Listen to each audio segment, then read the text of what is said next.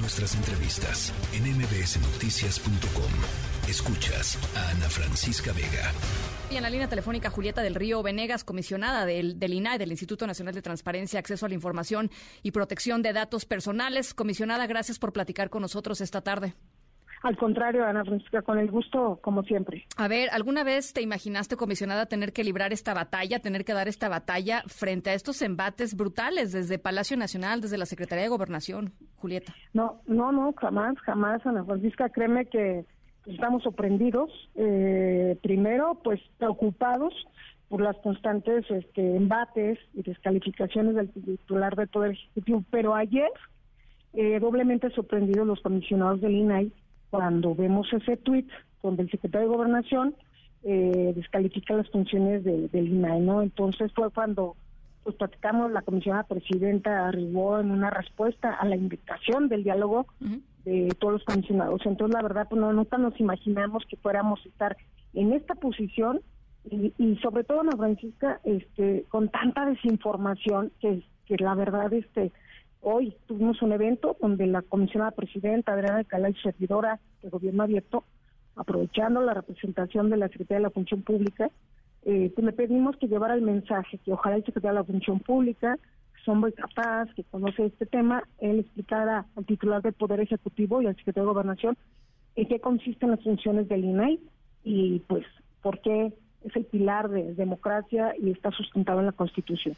Pues es que claramente no les gusta comisionada, ¿no? O sea, no, eh, digamos, eh, si hubiera una intención de fortalecer eh, la transparencia, pues habría la, la, la, intención de hacer que el INAI pudiera ser operativo. Y hace rato yo le explicaba a toda la gente que nos está escuchando eh, por qué es importante que, digamos, e, el INAI sigue operando, pero está operando y, y no está pudiendo decidir cosas fundamentales que tienen que ver con los derechos de las y los ciudadanos mexicanos a la información pública. Eh, y eso simple y sencillamente no se está pudiendo hacer en este momento.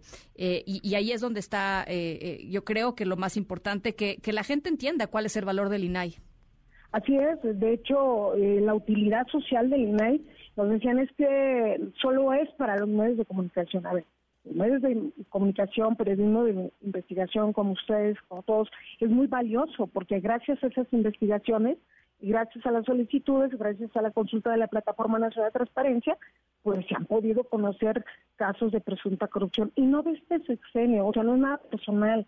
Hemos reiterado una y otra vez que desde que nació el IFAI, ahora INAI, ha sido siempre las solicitudes de información, pero también es utilidad social. Nosotros resolvemos también recursos en sesiones privadas cuando eh, ciudadanos, y no me dejarán mentir todos sus radioescuchas, solicitan eh, información sobre semanas cotizadas al IMSS, al ISTE, este, pues para poder ver su jubilación. Hay muchas solicitudes eh, que ingresan para ver los apoyos, estos padrones, y desde luego eh, las negativas, hay mucha negativa de conocer los expedientes clínicos y se quejan. Entonces, mira, hoy es el segundo eh, miércoles que estamos en pleno, donde lo único que se detuvo es subir al pleno y votar. Nosotros estamos trabajando, hemos resuelto, las ponencias siguen trabajando, por ejemplo, te voy a decir que hoy eh, se terminaron cerca de 300 proyectos.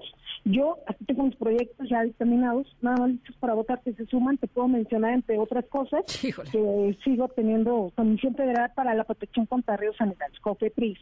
Este, no da respuesta, modificamos la respuesta. Seguimos teniendo este contra Fegalmex, la gente sigue preguntando, sobre contratos eh, de azúcar, de productos caducados. Y un último ejemplo que te, así tenemos, bueno, eh, es cliente porque sí salen muchos eh, Guardia Nacional, Sí. eh, relación de personas detenidas por la Guardia Nacional, y contestan no corresponde y nosotros estamos revocando.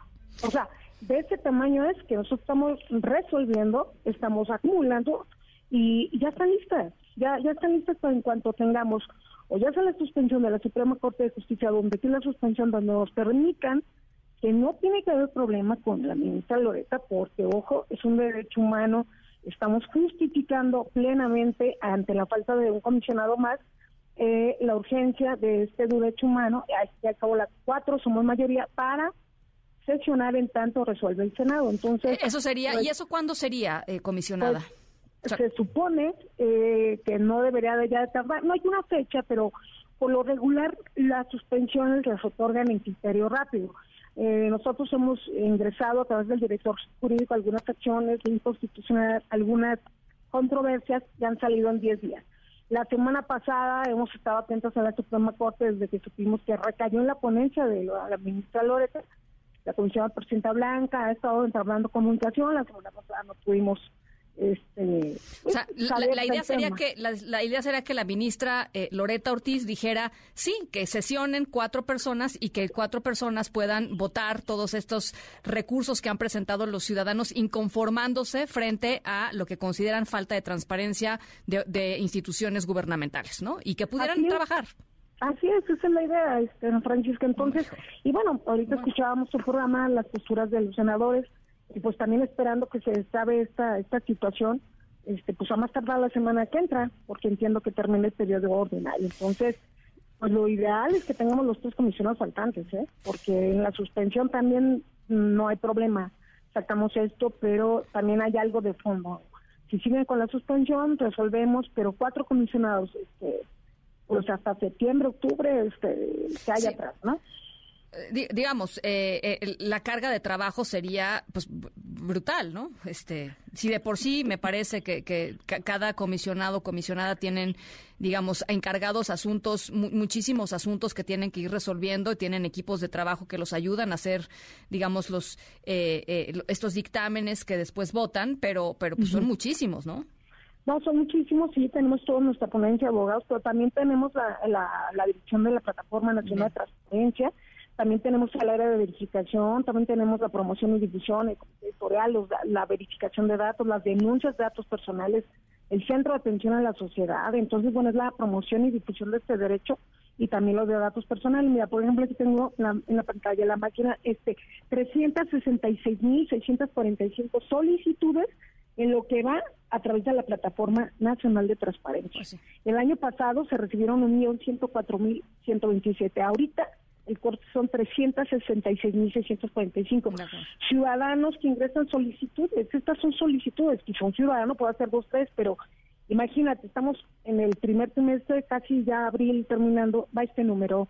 Esto denota y confirma que es un interés mayúsculo de la sociedad de los mexicanos por conocer lo público, qué se está haciendo, quién están comprando, qué están vendiendo, pero también conocer información para tomar decisiones de vida, de salud, de educación, de justicia, ¿no? Y, yo yo escuchaba, nada más para cerrar, Julieta, eh, a, la, a la comisionada presidenta decir, eh, el INAI le cuesta a cada mexicano y mexicana al año siete pesos, es decir, ¿no? este, y han bajado su presupuesto en los últimos cuatro años importantemente, en fin. Eh, la verdad es que siete pesos me parece que por, por, por garantizar, digamos, eh, que hay un organismo que intercede por cada uno de nosotros para que podamos acceder a la información, este, no me parece, no me parece nada caro. La verdad, ¿no? Pues no. No, pues no, la verdad y con lo que estamos conociendo en cuenta pública, abriendo casos desde el mes, este, como esta forma de temas, pues se gana hay un dictamen de cuenta pública de 15 mil millones, pues son 15 años de vida de este instituto, ¿no? Así es. Bueno, pues ahí está. Estamos pues muy pendientes de lo que vayan decidiendo en la Suprema Corte y, por supuesto, estamos pendientes de, de lo que vaya sucediendo en el Senado. Gracias, comisionada, por poner el tema sobre la mesa.